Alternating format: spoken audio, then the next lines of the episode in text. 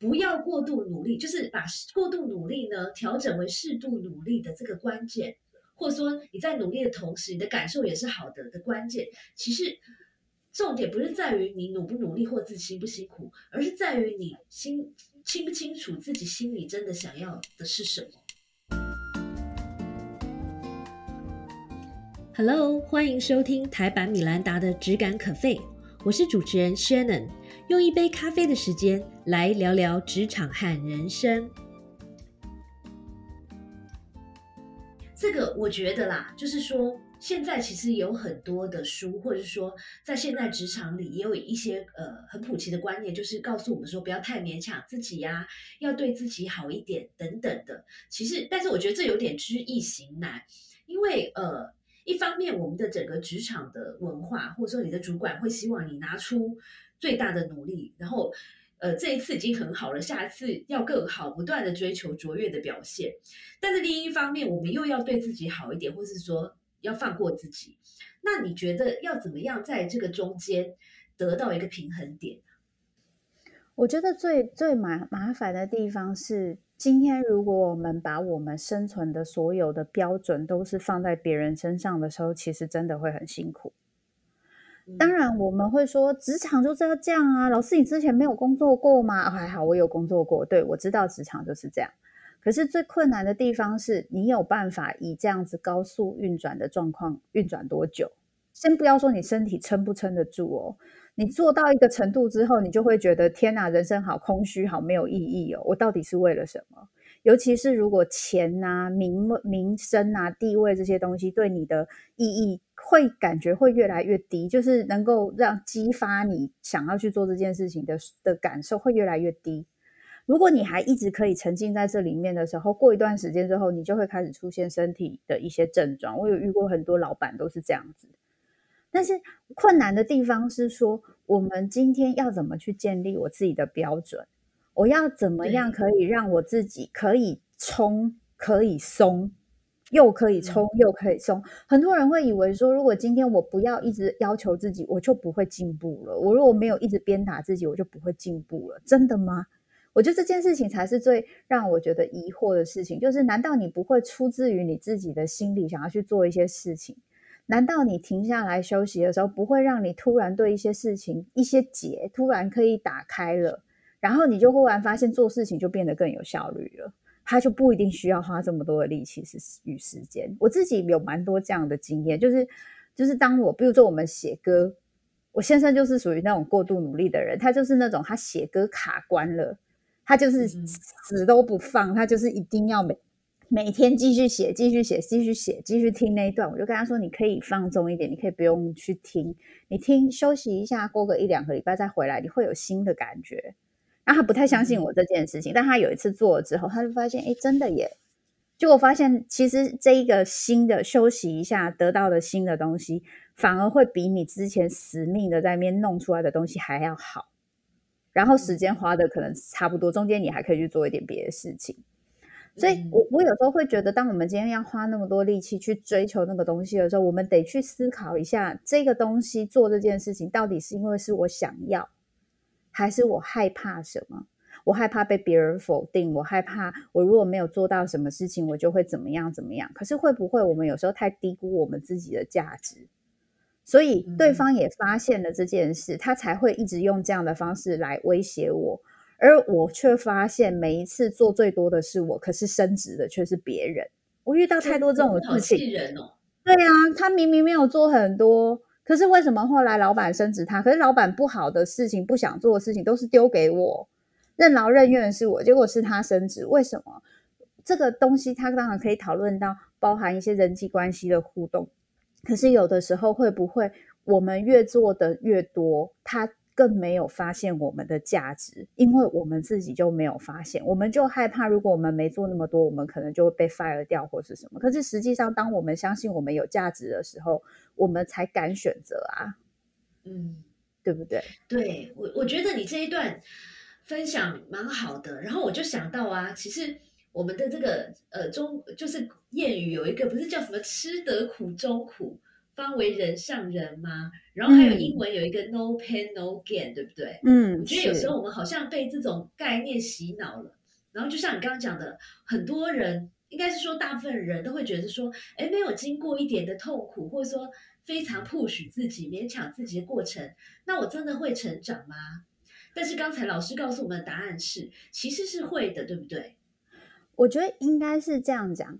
吃得苦中苦，方为人上人。还有就是 “no pain no gain” 这种这种话，我觉得它有很多可以解读的意思。比如说，像我我现在在在智商这个，然后呢，以前我也花了很多时间写作。如果你真的要这样说，我从小学就花了非常多时间写作，我也花了很多时间训练演讲。然后我我念智商的时候，我我硕一基本来说，除了打工之外，我都是泡在图书馆的。我没有什么娱乐活动，我的娱乐就是去图书馆把我不懂的东西全部念起来，就是大概就是是我的生活。那如果你用旁观者看，就是说，你看老师，你以前也很辛苦啊。可是诚实的说，那个时候我并不觉得辛苦，因为这些事情是我非常喜欢的事。也就是说，不管是写作也好，我那个时候花这么多时间训练写作，并不是因为别人训练我。如果我妈跟我说你每天要写五篇文章，不写出来就不能吃饭，我可能就会觉得很痛苦。可我那时候看完一本书，我会想写个心得，是我个人的兴趣，就是我很习惯。我看完一本书，我如果很有感觉，我就会写心得。从我小学我就有这个习惯，然后或者是我那个时候会想要。在就是图书馆念书，是因为我发现智商这个领域、心理学的领域实在太有趣了，所以我想要多花一点时间去学习这个有趣的东西。也就是说，我在做这件事情，它有很多我自发性想做的部分。然后你花很多时间去搞懂跟去去弄这个东西的时候，其实你不觉得痛苦。但是你用长期的状况来看，你会不会觉得这个时候你也是付出很多时间，也有很多吃力的部分啊？你得自己搞懂很多东西，你也很辛苦啊，你也会遇到一些困难啊，对不对？可是因为那是你喜欢跟你快乐的事情，其实那个痛苦跟困难的感觉并不会那么深，可是你花的力气并没有比较少，所以你说这个算不算 no pain no gain 呢？我也不是，对，就是也算。对我好，我也不是说我都不念书，我都过得很开心，然后我就可以很顺利的考上智商师的执照，然后就并没有，我也花了很大的力气，可是我并不会觉得这个过程很辛苦，所以我反而会觉得是，如果今天我们在做这件事情，出发点是因为我自己想要，不是因为我害怕，不是因为我害怕说我如果不这样子，我跟不上别人。其实我我一样都花这样的时间，花这样的力气，可我感受是完全不同的，而且我会对自己的肯定跟自我价值其实会比较高的。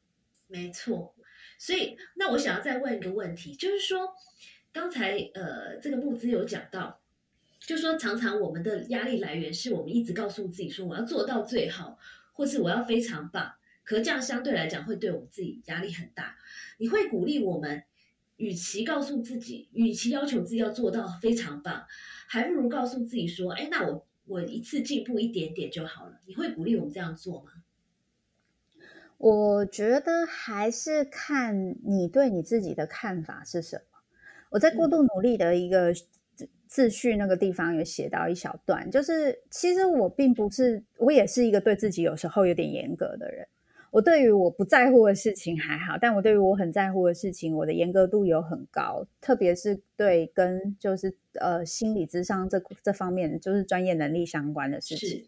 然后呃，我记得有一次我好像不知道发生了什么事情，然后我就很对自己很，就是有点像是觉得觉得自己这样做就是没有做到一些事情，觉得自己很糟糕，然后把自己骂得很惨之类的。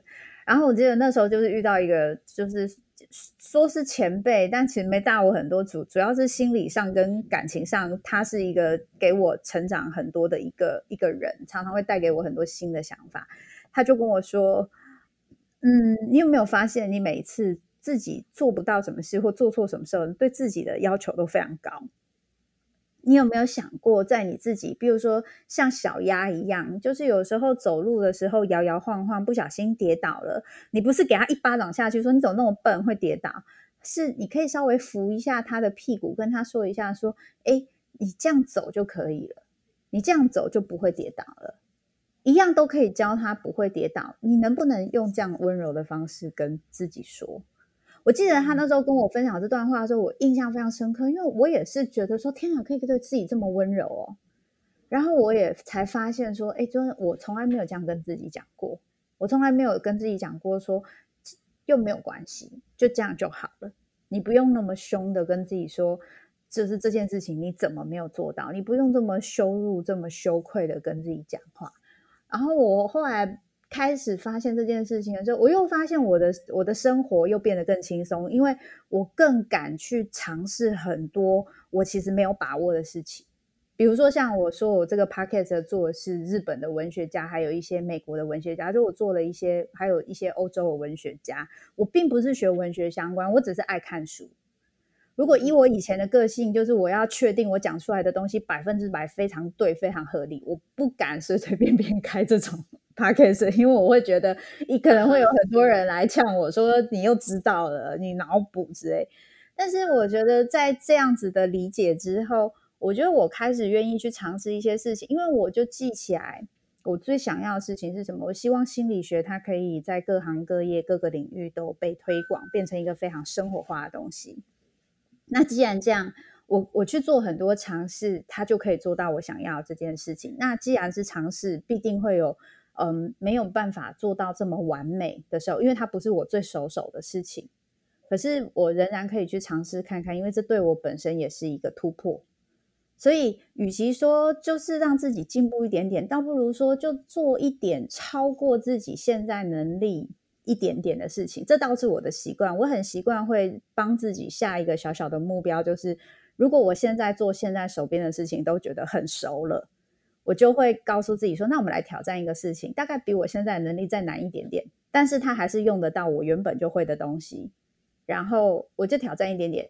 包含我做智商也是，然后我在做其他心理卫生推广的工作也是，我就最难一点点，然后做到了，你就可以再进步一点点，那自己就会在这中间也得到一些成就感，因为你学会了一个你本来不是那么熟悉的东西嘛。比如说我在录 podcast 的过程中，我也比较清楚哦，原来录一个节目，自己主持一个节目是这个回这么回事，就觉得也蛮有趣的，对啊。很好哦，我觉得你刚刚分享哎几个观点，我来帮大家整理一下。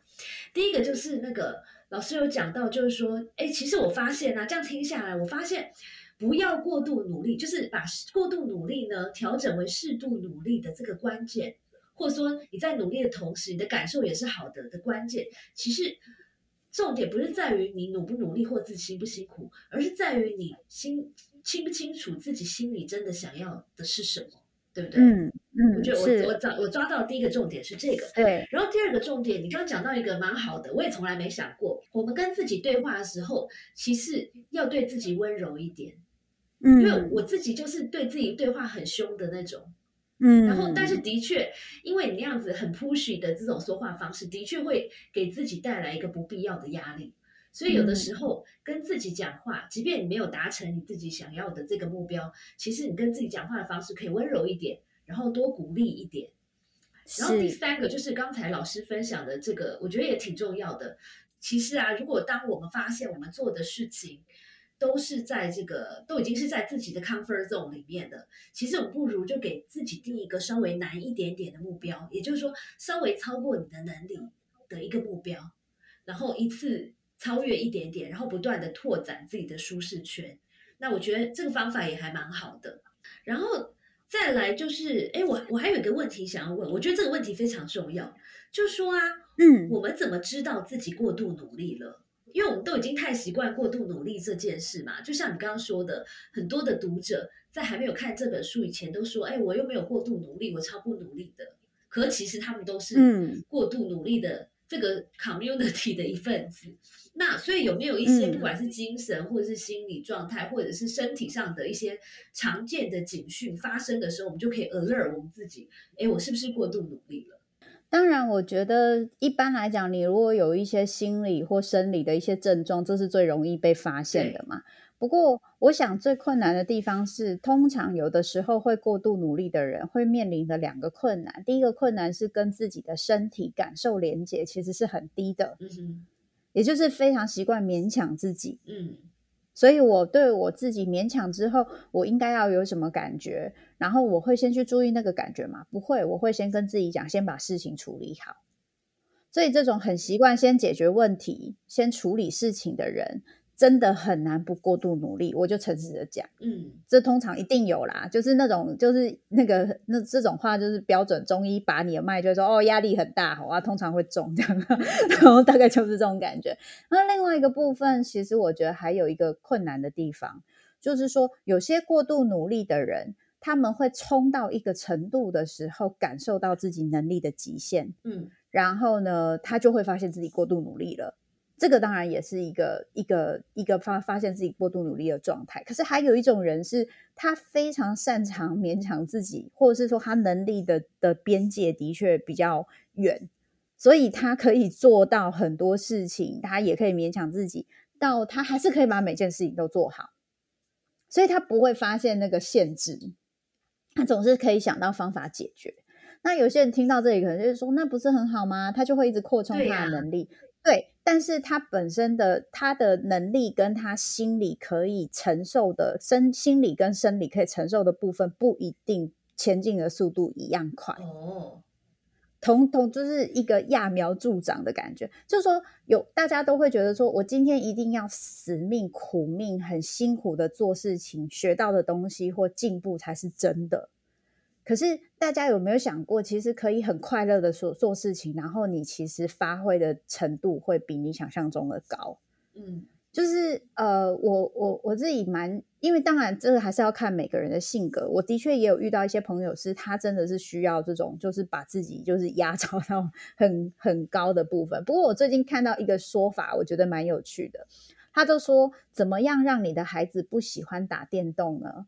就是每天规定他，第一，你每天一定要打几个小时；第二，你一定要达到什么样的目标。你如果没有达到电动的那一个破关的哪一个目标，我就把你骂的半死，然后一直羞辱你。然后过一个月之后，小孩就会完全不想玩那个游戏，然后就觉得好烦了。